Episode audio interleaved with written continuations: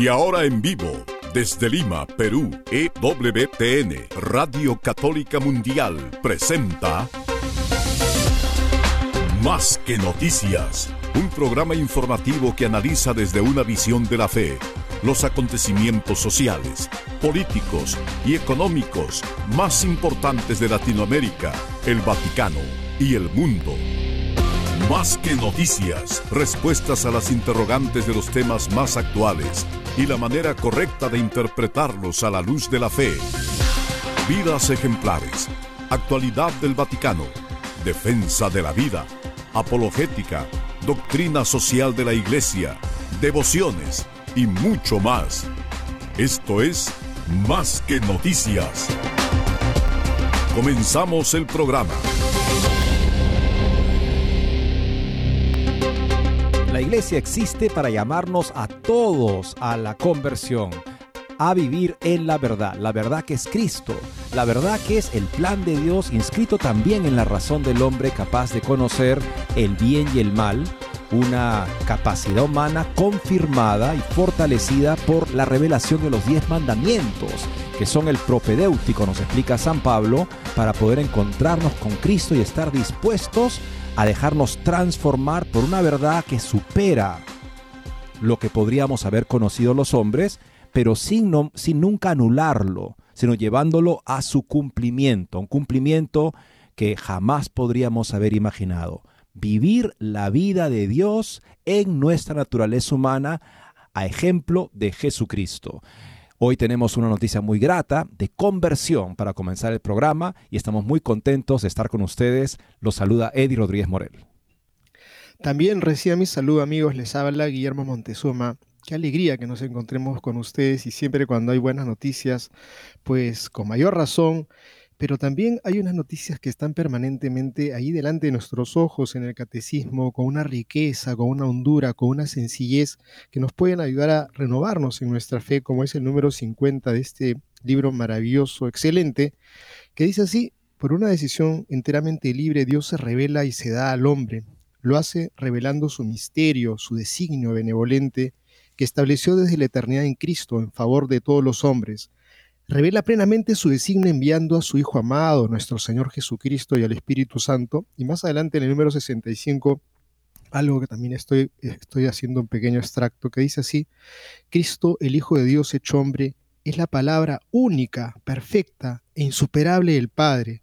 En Él lo dice todo. No habrá otra palabra más que esta, y cita una frase de San Juan de la Cruz que la comparto, que dice así, porque en darnos como nos dio a su Hijo, que es una palabra suya, que no tiene otra, todo nos lo habló junto de una vez en esta sola palabra, porque lo que hablaba antes en partes a los profetas, ya lo ha hablado todo en él, dándonos al todo que es su Hijo. Amigos, qué importante es que recordemos que la palabra de Dios hizo carne, habitó entre nosotros, es Jesucristo, no hay nada más que inventar. Y qué buena noticia que haya un pastor de esta iglesia anglicana separada por la pasión humana, que vuelva a la fe y vuelva con una gran fuerza y con una gran decisión y hayan situaciones en donde pues el hombre se adhiere de una u otra manera a ese Cristo que se revela, que habla a la conciencia y es una nota también que compartimos sobre lo que ha pasado en el Parlamento ruso, que da el primer paso para prohibir las operaciones y los tratamientos de cambio de sexo. Esto creo que tenemos que ponerlo como una gran lección frente a lo que está ocurriendo en México con el Supremo Consejo de Justicia que ha abierto la legalidad al cambio de sexo. Pues fíjense ustedes qué contraste. Vamos a compartirle esta nota para que entendamos que ah, en medio de una guerra pues aparece un poco de luz.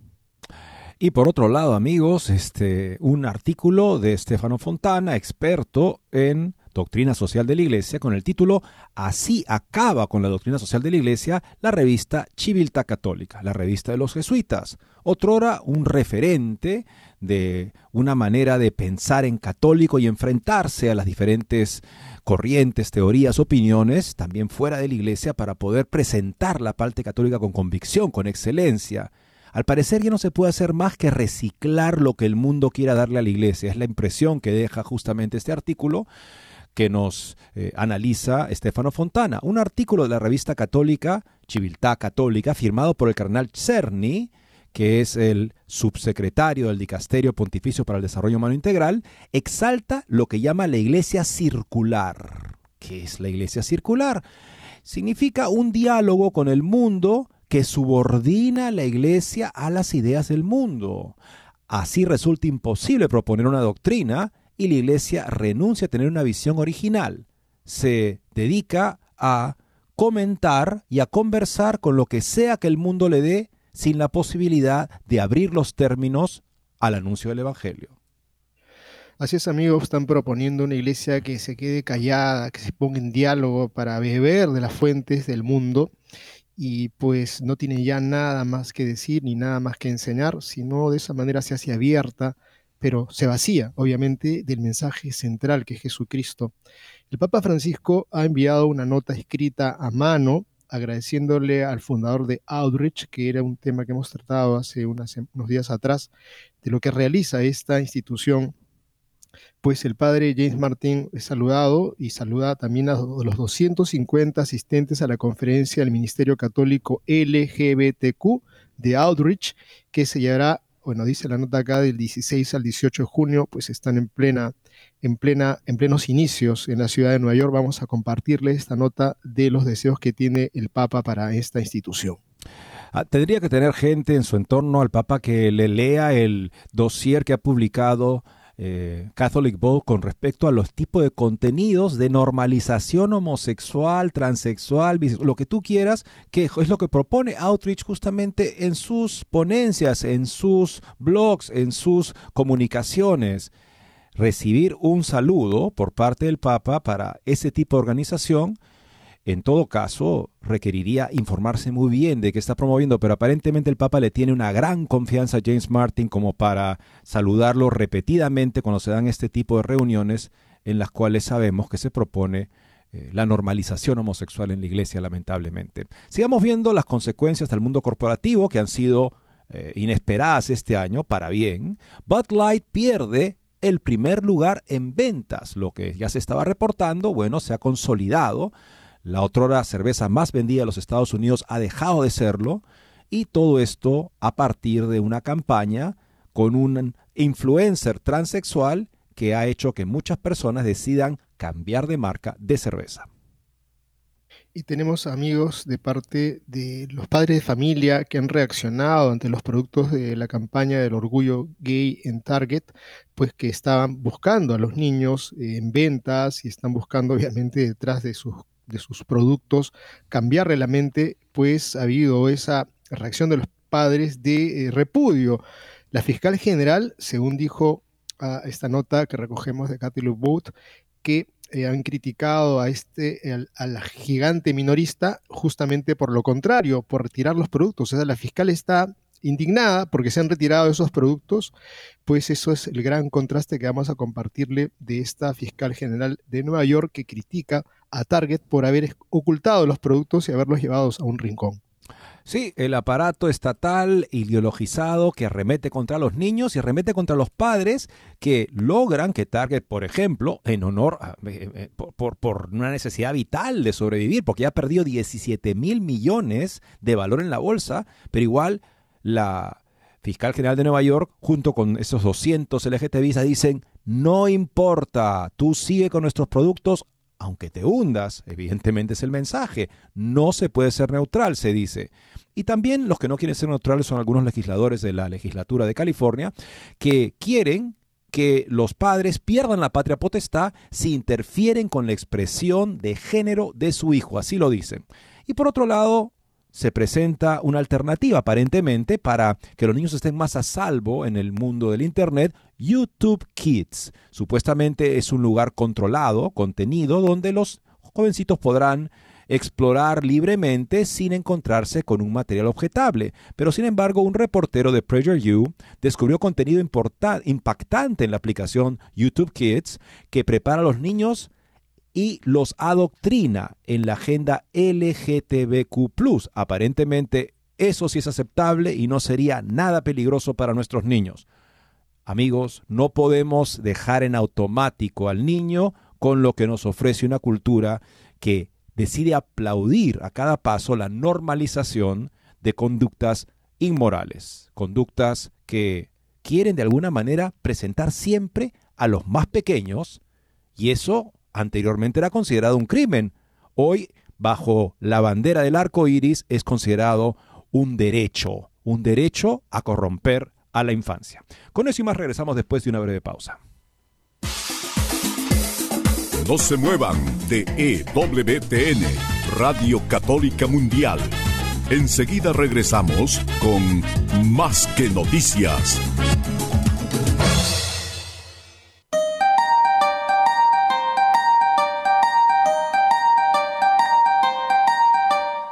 No olvides seguirnos en Facebook como Más que Noticias EWTN. Allí podrás encontrar las noticias que tratamos día a día en el programa. Además, pueden escribirnos con sus comentarios o sugerencias.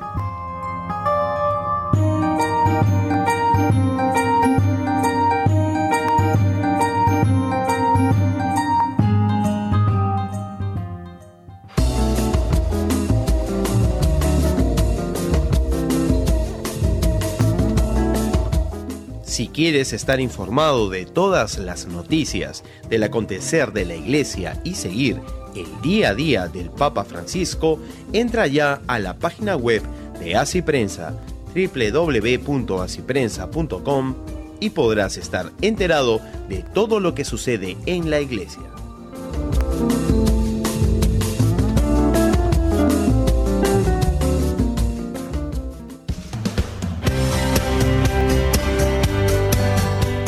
Ya regresamos en EWTN, Radio Católica Mundial, con su programa Más que Noticias. Cuando vemos este ambiente ideologizado en algunas partes de la iglesia ex- extensas o con reconocimientos y felicitaciones, si bien tienen una agenda de normalización de la homosexualidad, por ejemplo, y los comportamientos homosexuales, a veces sorprende que haya obispos de la comunión anglicana que se convierten a la iglesia católica, pero hay que recordar a Gavin Ashenden, un gran intelectual que fuera otrora obispo anglicano, capellán de la reina Isabel segunda, que al que le hicieron esa pregunta, oiga, pero usted está entrando a la iglesia católica, ¿no se da cuenta cómo están las cosas ahora, con toda la confusión, con todo ese tipo de personajes, con sus agendas contra la doctrina? Y dice, sí, sí, no tengo ninguna ilusión sobre el estado actual, esta crisis por la que pasa la iglesia católica. La gran diferencia es que la iglesia católica fue fundada por Cristo, mientras que la comunión anglicana no. Entonces, hay algo por lo que luchar hay algo que se puede reformar en la Iglesia Católica a diferencia de la comunión anglicana. Seguramente eso es lo que tiene en su corazón también el reciente converso. Hablamos del reverendo Richard Payne, antiguo obispo anglicano de Monmouth, que será recibido en la plena comunión de la Iglesia Católica dentro del ordinariato personal de Nuestra Señora de Walsingham. Este ordinariato es una forma que creó el Papa Benedicto para facilitar esta migración también de clero, a veces de parroquias enteras, a la Iglesia Católica que antes participaban justamente de la comunión anglicana. Él se vendrá a la plena comunión el 2 de julio en St. Basil and St. Claudis, Rogerstone, Newport. Será recibido por el reverendo Keith Newton, quien está al frente de este ordinariato de Nuestra Señora de Walsingham. Estamos encantados de que después de mucha oración, Richard, esto lo dice Monseñor Newton, haya, haya, pedido ser recibido en la plena comunión de la Iglesia Católica. Será el primer obispo de la Iglesia Anglicana de Gales en ser recibido en el ordinariato desde su creación en el año 2011. Richard tiene un largo y distinguido ministerio en la Iglesia de Gales, tiene muchos dones que seguirá utilizando para proclamar el Evangelio de Jesucristo al pueblo de Gales. Comentando su próxima recepción, Richard expresó su alegría por este nuevo paso en su camino cristiano. Tras jubilarme del ministerio episcopal hace tres años, he tenido tiempo de reflexionar sobre la eterna pregunta del jubilado ¿y ahora qué? El proceso de discernimiento continúa a lo largo de la vida y está constantemente determinado por el contexto, pero sobre todo por el susurro de la voz de Dios. La concepción benedictina de la obediencia, escuchar al Señor, ha sido significativa para mi formación personal. La llamada a la conversión que sigue me ha llevado a convertirme a la Iglesia Católica a través del ordinariato. Tengo mucho que agradecer a la experiencia adquirida durante toda una vida como anglicano. Sin embargo, la llamada al catolicismo me parece natural y espiritual al mismo tiempo. Empezar de nuevo será un reto bienvenido y vengo, como todos, como aprendiz y discípulo. El ordinariato, a través de la visión del Papa Benedicto, proporciona una vía generosa para recorrer un camino peregrino y pido vuestras oraciones. Richard Payne nació en Londres en el año 1956, estudió literatura inglesa en la Universidad de Bristol y luego se licenció en teología en la Universidad de Gales.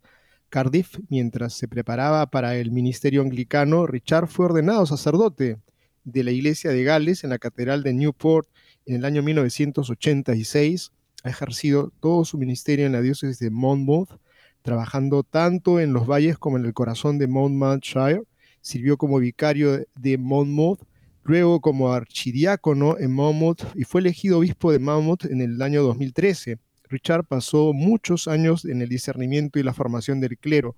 Fue el obispo principal para el ministerio de la Iglesia de Gales y fue presidente del Instituto de St. Padarn en su formación en el año 2016.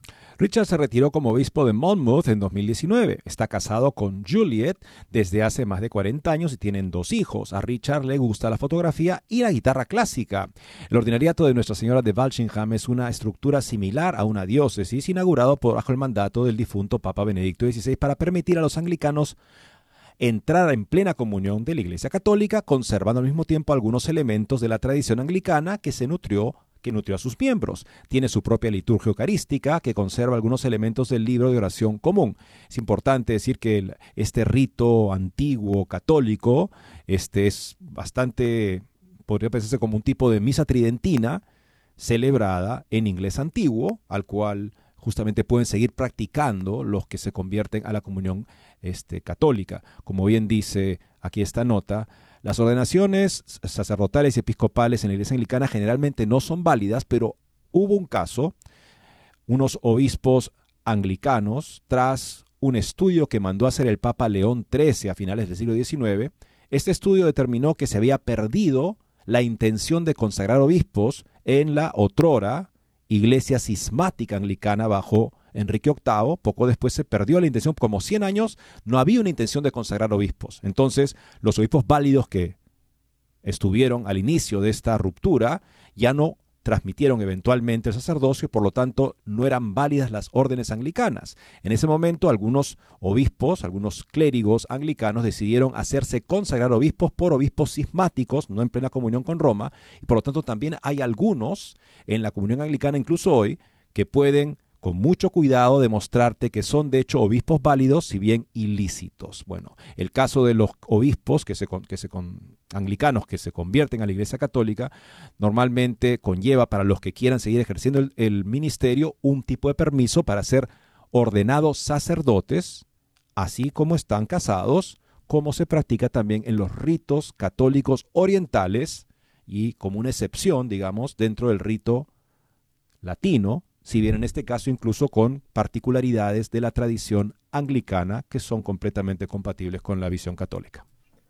Y dos cosas pequeñas nomás, que es respecto de la liturgia que acompañó el día de la coronación del nuevo rey en Inglaterra, cuántos comentarios de católicos que decían, qué hermosa la ceremonia, qué maravillosa, qué delicadeza, qué, que, que eso ha sido justamente parte de lo que se ha celebrado en la Iglesia Católica y que pues nosotros tenemos el oro en el Perú y estamos buscando el oro en el, en el, África, creo que es una barbaridad que no sepamos apreciar el tesoro que tenemos en la Iglesia Católica y el anhelo que tienen de Dios, pues estos hermanos que están viviendo en una religión, en una comunidad cristiana creyente, sí, en Jesucristo, pero no con ese tesoro que conserva la iglesia, que ha sido fundada por el Señor. Y este paso que da Richard Payne, sin duda, va a ser seguramente motivo para que muchos otros anglicanos y de otras congregaciones que son pastores o que son laicos vuelvan su mirada a la iglesia, esta humilde iglesia que tiene tantas fallas y tantas fragilidades,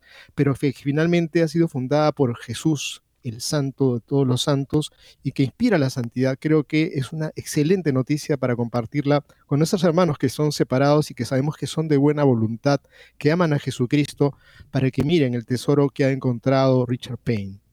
¿Y quién hubiera pensado que Rusia, que esparcirá errores por todo el mundo, pero como dijo Nuestra Señora en Fátima, al final mi corazón inmaculado triunfará y Rusia se convertirá? Claro, los que esperan una conversión perfecta y total, seguramente tampoco han leído el Nuevo Testamento y las cartas de San Pablo a sus comunidades, donde vemos que no todos son cristianos ejemplares. Y en fin, la conversión, como se da en este mundo, es un proceso que debe siempre mejorar, pero hay notas evidentes de un cambio de mentalidad en el hecho de que haya mayorías políticas dentro de Rusia que reconocen la degradación moral de Occidente y buscan poner trabas para que ésta de alguna manera sea expulsada de la sociedad rusa. Es lo que está pasando en la siguiente nota, que me parece justamente un signo de esa ese cambio de mente o conversión del que habló Nuestra Señora en Fátima. El Parlamento ruso da el primer paso para prohibir las operaciones y tratamientos de cambio de sexo que considera la penetración de una ideología occidental antifamiliar.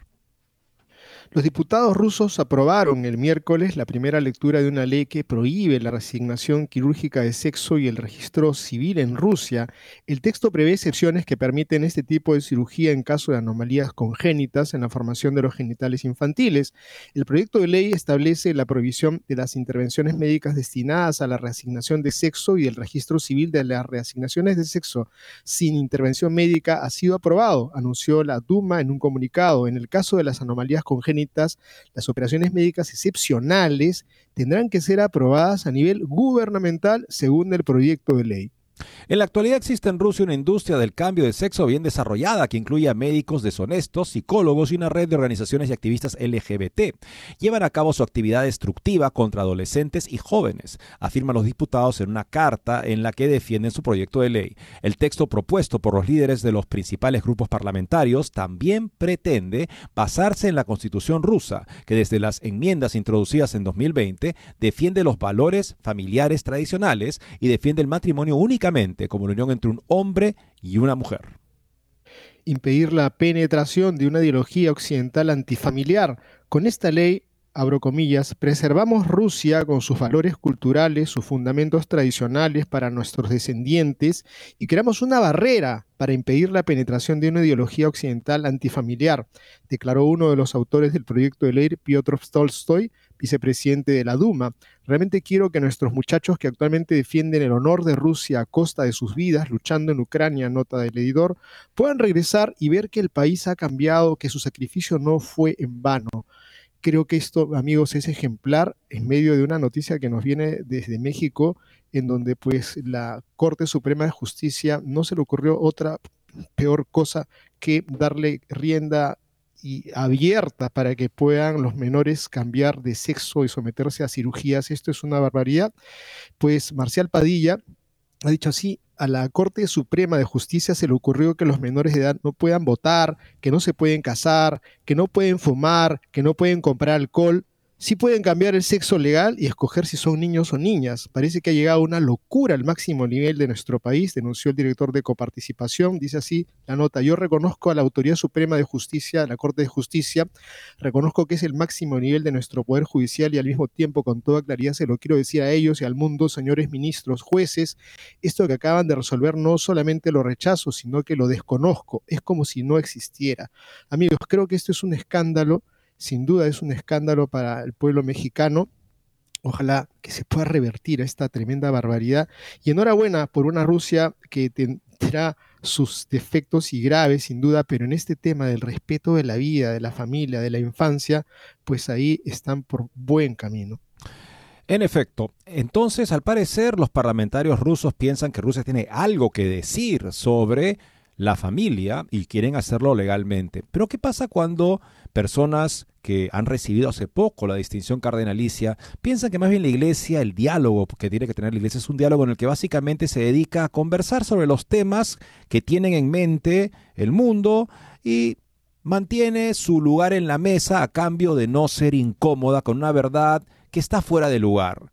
Al parecer es lo que tiene en mente parece, porque no vemos signos de más, el cardenal Cherny, que es el subsecretario del Dicasterio Pontificio para el Desarrollo Humano Integral, que ha publicado un artículo en el último número de la Civiltà Católica, revista jesuita, titulado Actualizar y renovar la doctrina social de la Iglesia. El significativo es significativo el hecho de que la actualización precede y por lo tanto orienta la renovación, como si la lectura de los signos de los tiempos partiera de los tiempos y no de los criterios de lectura de los mismos. O sea, es como que los tiempos se convierten en el protagonista y no la verdad que la iglesia debe poder comunicar en todos los tiempos. Por tanto, no sería la doctrina social de la iglesia quien lee los tiempos y los renueva, sino los tiempos que, nuevan, que renuevan y actualizan y cambian la doctrina social de la iglesia.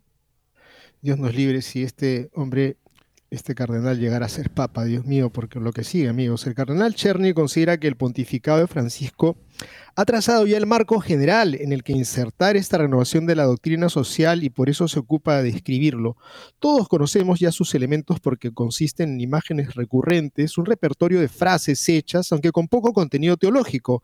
El cardenal Michael, Michael Cherny se limita a retomarlas y a reproponérnoslas, así habla de clericalismo, como origen de todos los abusos de la iglesia, cuando bien sabemos que eso está bajo un signo de interrogación gigante, amigos, de la inculturación del cristianismo, que no debe ser de nuevo un colonialismo, cosa que también es algo que hay que ponerle un gran signo de interrogación a su visión del colonialismo, de la necesidad de superar la distinción entre iglesia docente e iglesia dicente, de escuchar el clamor de la tierra y el clamor de los pobres, de invertir la pirámide y superar la mentalidad de autorreferencialidad, sobre todo habla de la nueva sinodalidad respetando escrupulosamente la retórica oficial habitual, cansa demasiado impugnar este nuevo vocabulario eclesial impuesto por el conformismo mientras se habla de valorar las diferencias, y caracterizado por un desprecio de principio hacia las cosas que el magisterio de los pontífices anteriores enseñó de manera completamente diferente, el cardenal, por ejemplo, celebra Aparecida como matriz del nuevo paradigma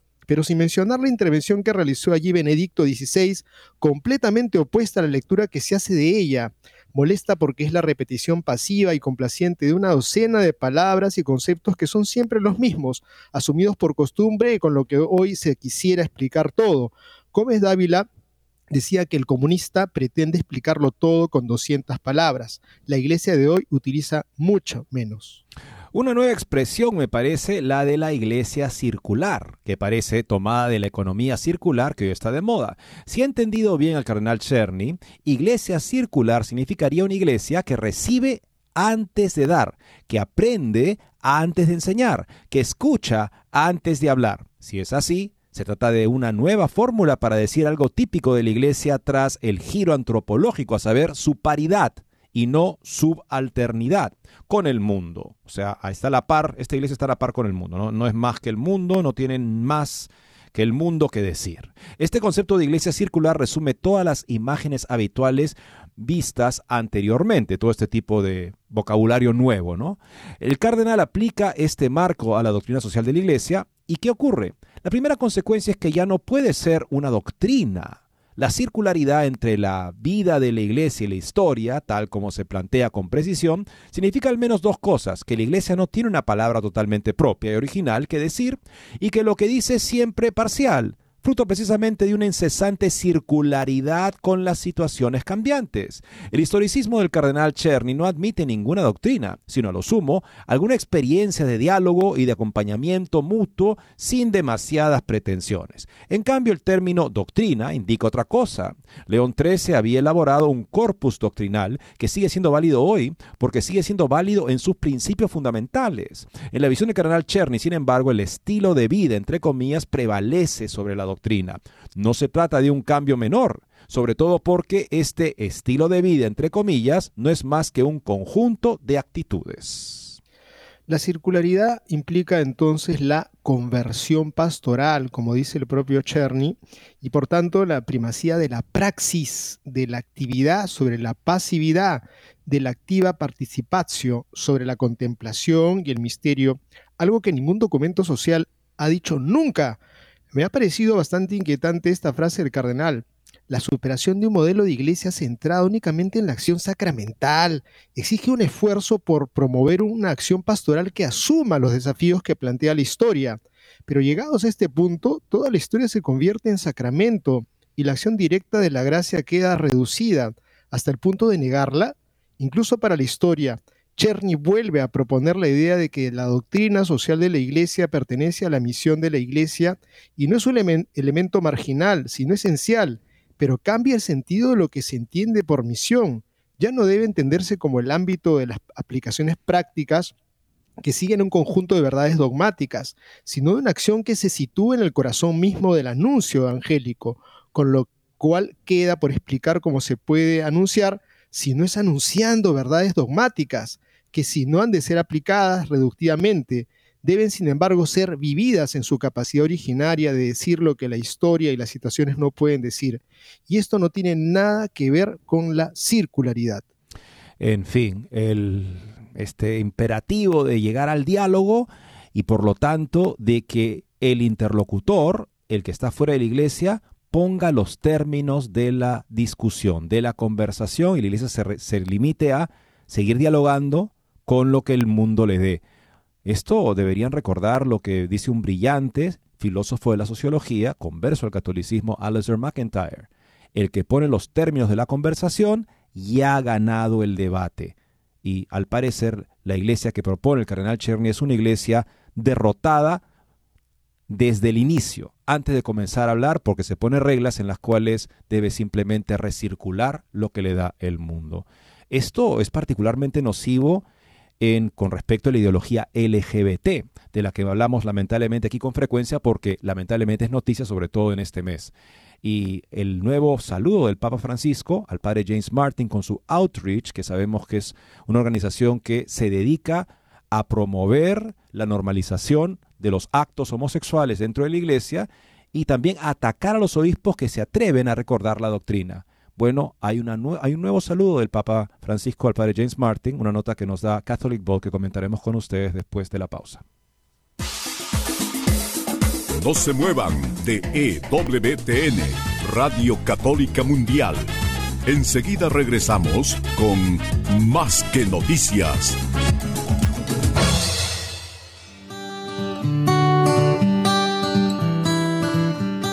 En la página web de EWTN podrás encontrar los programas de EWTN Radio y Televisión. Solo tienes que descargar los podcasts y así encontrarás tus programas preferidos. Recuerda en www.ewtn.com.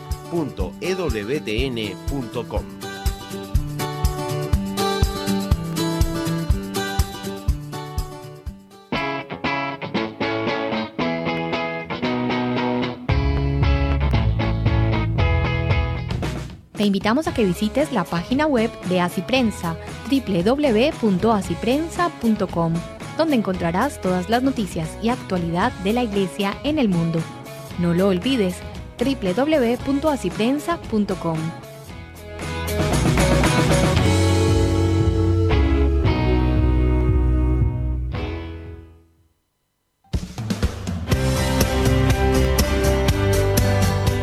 Ya regresamos en EWTN, Radio Católica Mundial, con su programa Más que Noticias. Para comunicarse en vivo con Más que Noticias, nos pueden llamar desde Estados Unidos al teléfono gratuito 1-866-398-6377 y desde cualquier parte del mundo al 205-271-2976. Respaldo a las hermanas de la perpetua indulgencia, a la campaña Dios es trans, justamente crítica a obispos que dicen que no se deberían usar estos pronombres ideologizados dentro de las escuelas católicas, este, una, crítica, una crítica mordaz a la teología del cuerpo, en fin, todos elementos vinculados a este trabajo, además de sexualizar el catolicismo que caracteriza y homosexualizar. Lo que caracteriza Outreach es una exposición muy detallada con textos justamente que nos hacen ver en qué consiste el trabajo de esta organización que acaba de celebrar, como celebra cada junio, como celebra pues este su, su aniversario. Y el Papa les ha enviado un saludo. Catholic Vote consciente justamente de que acaba de exponer todas las, este, en fin, las ideas completamente extraviadas que promueve esta organización, quiere también darle un prólogo a este artículo en el que justamente reporta este saludo, diciendo que posiblemente, seguramente el Papa no está al tanto de todo lo que hace esta organización, como lo ha expuesto Catholic Vote. Bueno, habría justamente que informarse, pero tal vez el entorno del Papa está tan ideologizado que no lo informa tampoco de estas cosas. La nota del editor dice lo siguiente, cabe señalar que la carta de Francisco al padre James Martin, alentando el trabajo del sacerdote con Outreach fue escrita antes de que Catholic Vote publicara su exposición sobre esta organización. Papa Francisco envió una carta escrita a mano agradeciendo al fundador de Outreach, el padre James Martin, y saludando a los 250 asistentes a la conferencia del llamado Ministerio Católico LGBTQ de Outreach, que se llevará a cabo del 16 al 18 de junio en la ciudad de Nueva York. En una breve carta fechada el 6 de mayo, el Papa Francisco ofrece oraciones y buenos deseos al Padre Martín y a los que trabajan en la conferencia de alcance. La conferencia de divulgación se llevará a cabo en la Universidad de Fordham, en la ciudad de New York. Los católicos LGBTQ, ministros, familiares y amigos están invitados a reunirse para escuchar a los oradores y para orar y debatir. Los paneles de discusión incluyen la Biblia y la homosexualidad, la experiencia lesbiana católica, vivir una vida de castidad, el arte católico y la experiencia LGBTQ. Participarán teólogos, autores, asociados pastorales, clérigos, órdenes religiosas y laicos católicos. En un artículo anterior, Catholic Bow echó un vistazo más de cerca a Outreach, como lo ha mencionado Eddie hace un ratito. La organización ha publicado numerosos ensayos que atacan las enseñanzas de la Iglesia sobre la moralidad sexual y el matrimonio, Aldrich también produce artículos que defienden y promueven las cirugías transgénero, incluso para niños. En una serie de artículos, los agentes pro-LGBTQ hablan sobre infiltrarse en las escuelas católicas y hablar con niños queer, sobre su sexualidad identidad de género. Otros sexualizan el catolicismo y sus santos, incluido un ensayo que celebra obras de arte sexualmente sugerentes que representan al mártir San Sebastián como un icono queer. En su nota, el Papa Francisco agradeció a Martín por todo el bien que está haciendo. Rezo por ti, hazlo por mí, escribió el Papa Francisco, que Jesús los bendiga y la Santísima Virgen los cuide. Esta es la tercera carta que el Papa Francisco ha escrito para apoyar Outreach. En una carta del 2022 alentó el trabajo de Martin en la cultura del encuentro, que nos enriquece con las diferencias, escribió el Papa. En julio del 2021 el Papa elogió el celo pastoral de Martin al adoptar lo que el Papa llamó el estilo de Dios.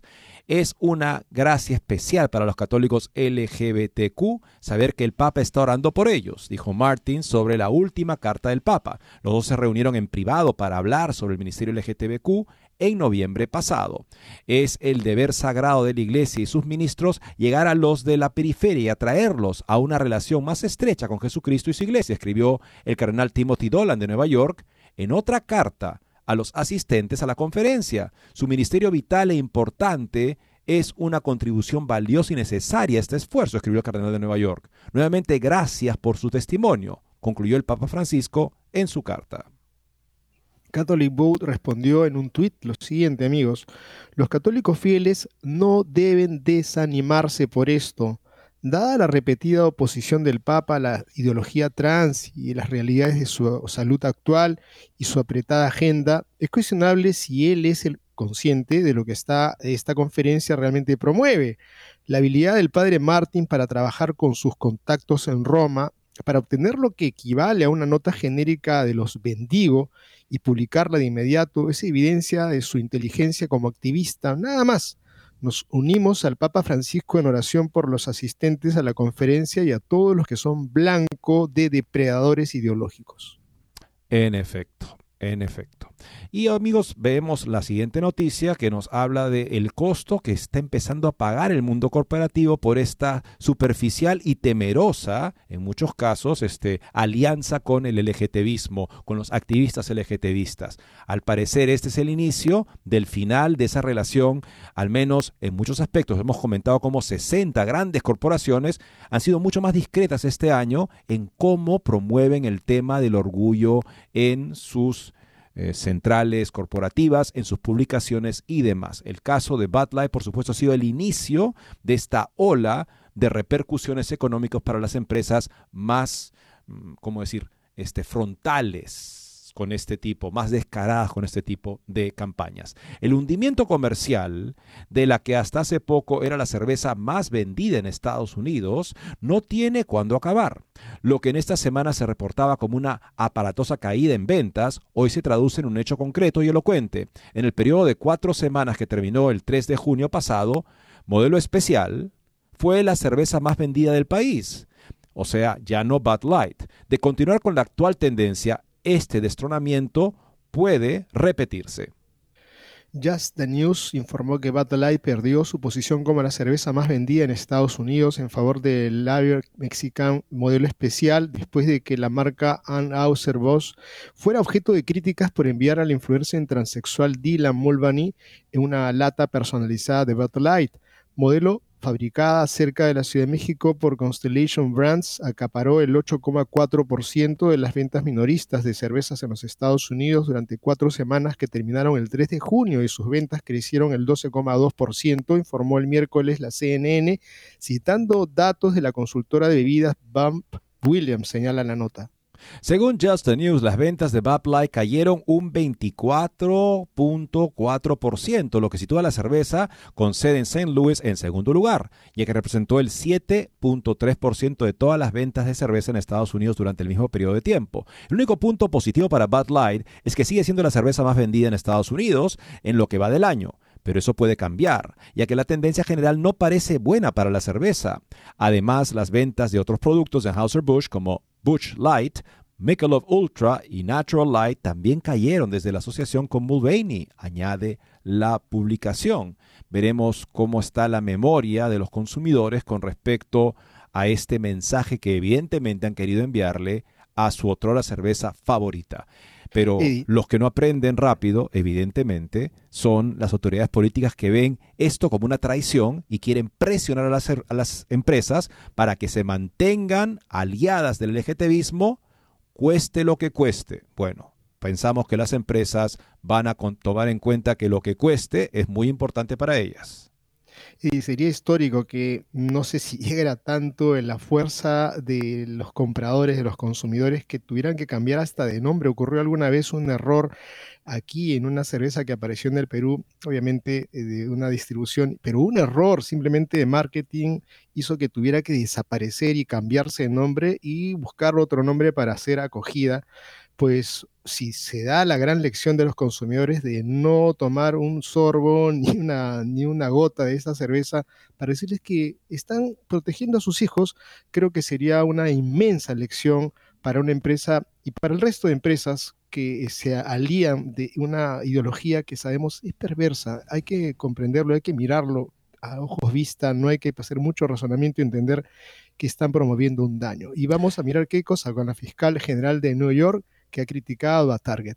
Así es, me recuerda esto a los gladiadores que antes de ofrecer sus vidas como un espectáculo en el Coliseo, decían, le decían al César presente en esos espectáculos, los que van a morir te saludan. Bueno, es lo que esperan aparentemente los activistas LGTBistas, grupos de presión y también políticos o personalidades del Estado sobre de estas empresas que estén dispuestos a morir porque no se puede ser neutral sobre esta causa, aunque te hunda y te ponga en peligro de ser enjuiciado por tus accionistas por pérdida de valor. Lo que pasa con Target, justamente Target ha tenido que dar marcha atrás en su campaña del orgullo de este año tras la debacle de Bud Light que ha golpeado también a Target y a su campaña muy agresiva, incluso dirigida a niños, con artículos LGTBistas para niños, pero los activistas que ya están presionando a Target y también autoridades públicas no se guardan su reclamo de que vuelva a la Grey, LGTBista, esta empresa que está tratando de escapar para sobrevivir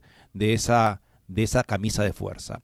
El fiscal general de Nueva York critica a Target, pero a diferencia de los padres de familia que reaccionaron ante los productos de la campaña del orgullo dirigidos a niños, la fiscal general y según dijo otros funcionarios estatales, han criticado al gigante minorista justamente por lo contrario, por retirar esos productos LGTBistas. El que los funcionarios públicos tomen partido contra los padres y la cordura se han convertido en una desagradable pero predecible costumbre. Newsmax informó que la medida de Target de retirar algunos productos de temática LGBTQ de las tiendas tras la reacción de los clientes es un error, dijo la fiscal general de Nueva York, Leticia James, en un tuit el martes, instando al minorista a revertir su decisión. Al menos 14 funcionarios de Nueva York han firmado una carta sobre la decisión de Target, según el tuit de James. Target dijo el mes pasado que estaba haciendo ciertos ajustes a sus productos de temática LGBT vinculados al mes del orgullo, citando el aumento de los enfrentamientos entre los compradores y empleados y los incidentes de productos que se tiran al suelo, señala la nota.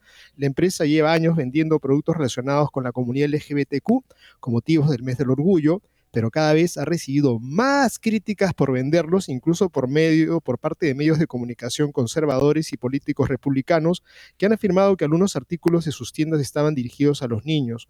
Una línea, una línea de trajes de baño que Target ofrece en sus tiendas este año dirigía a hombres que se convierten en mujeres.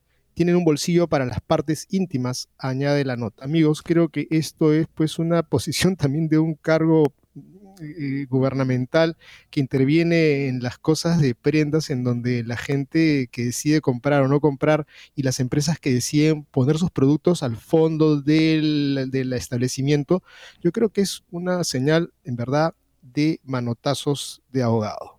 Pero lo dice la fiscal general de Nueva York, o sea, cuando una fiscal critica a una empresa es casi una advertencia de que puedo tomar acciones legales contra ustedes. O sea, ¿qué, qué decide? O sea, este, o mueres por la espada o mueres por, por revólver en este en otro caso. Estás en, está esta empresa en una terrible situación, pésima situación, como consecuencia de este tipo de campañas que ya aparentemente están dejando una lección en las 60 corporaciones que mencionábamos hace unos días. Y, lo que vemos otra cosa, eh, sí, quisiera simplemente volver a resaltar esto de la presentación de la comunidad LGBT como los perseguidos, los discriminados, los que son todo el tiempo apuleados por todos lados donde van.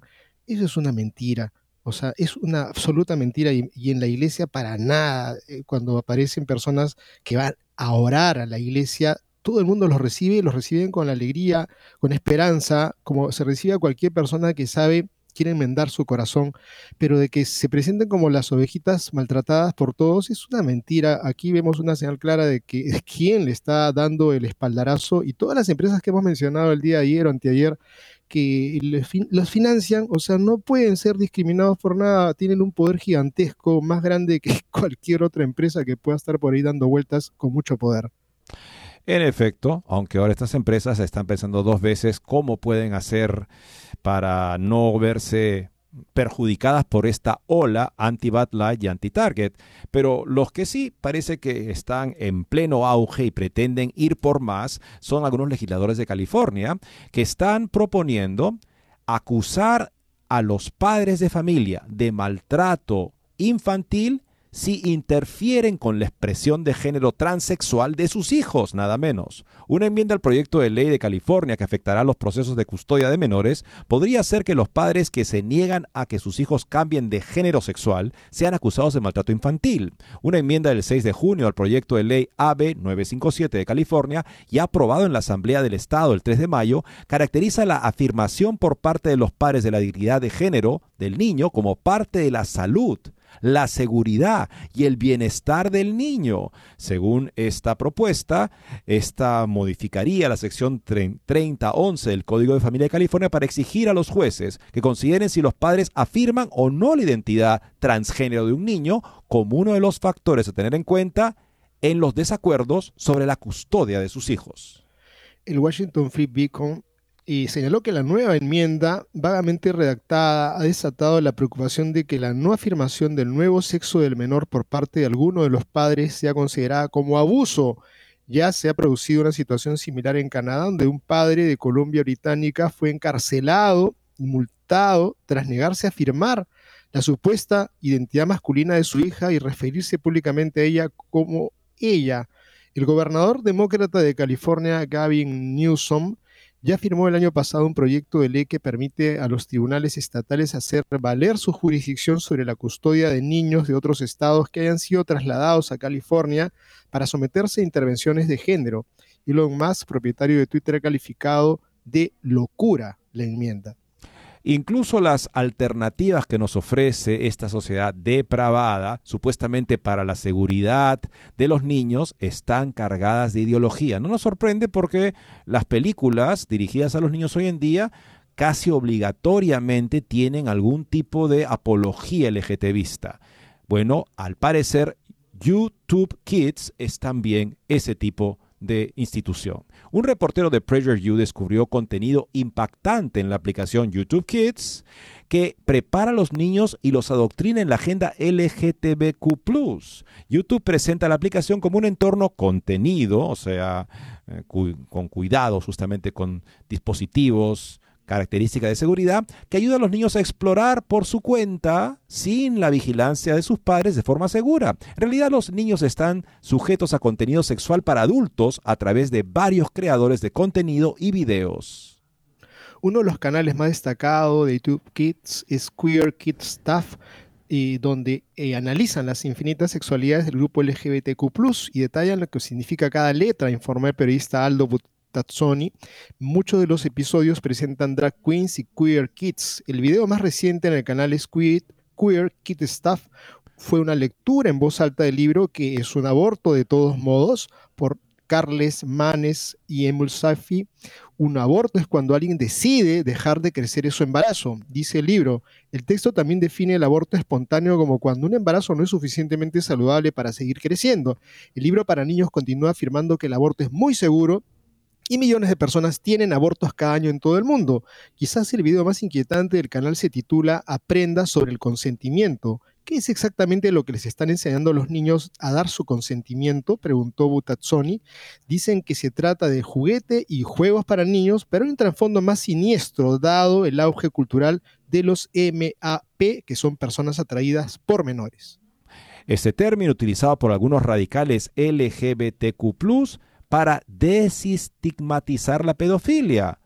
Minor attracted uh, person.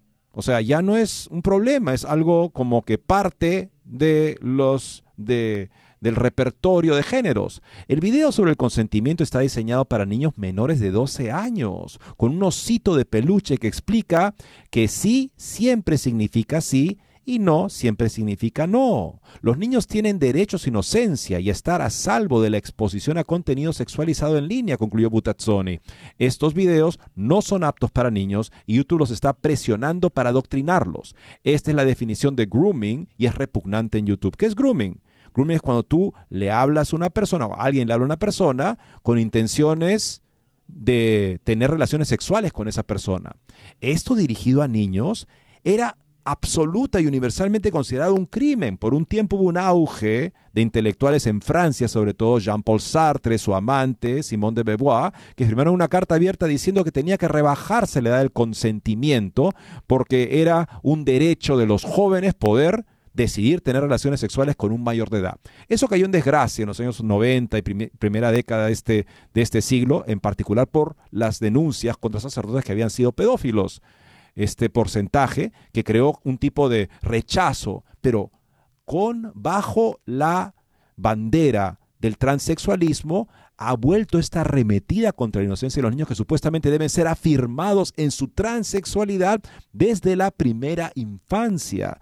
Y esto ha llevado justamente que uno se pregunte, oye, ¿por qué estos adultos, estos drag queens, quieren hablarle de sexo a los niños?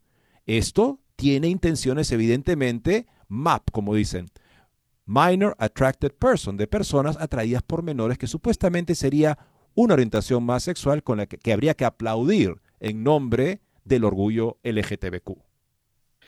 Y pues las personas que nos han escuchado en este programa son personas seguramente que han dicho, caramba, qué problema tenemos en la iglesia y en el mundo, verdaderamente bastante grave, el atentado contra la infancia, contra la juventud, ese inducirlos prácticamente a la muerte en vida. Tiene un camino, sí, un cristiano, orar, por supuesto, hacer los sacrificios, tratar de acercarnos a ese corazón Bendito el Señor, el Sagrado Corazón de Jesús. Tenemos en nuestra página Días y Prensa artículos muy importantes para poder incrementar nuestra piedad, para poder entender cómo se difundió el corazón de Jesús y también testimonios hermosos de conversión. Tenemos que convertirnos para ayudar que esta iglesia sea agradable a los ojos del Padre. Muchas gracias y Dios mediante, mañana volveremos a estar con ustedes.